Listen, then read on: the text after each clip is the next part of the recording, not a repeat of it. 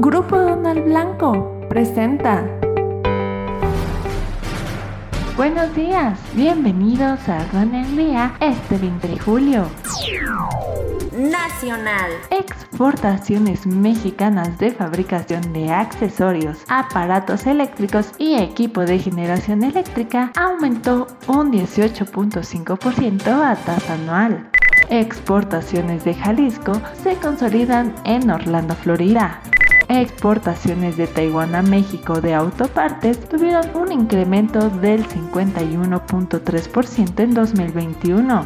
Política energética de México viola el TEMEC y daña las inversiones, de acuerdo a la representante comercial de Estados Unidos. Internacional. Libia reanuda exportaciones de petróleo. Exportadores y economistas de Latinoamérica analizan alza mantenida del dólar para las exportaciones. Rusia no permitirá la exportación de cereales de Ucrania si no se levantan las sanciones contra granos rusos. Egipto aumentó sus exportaciones en varios sectores.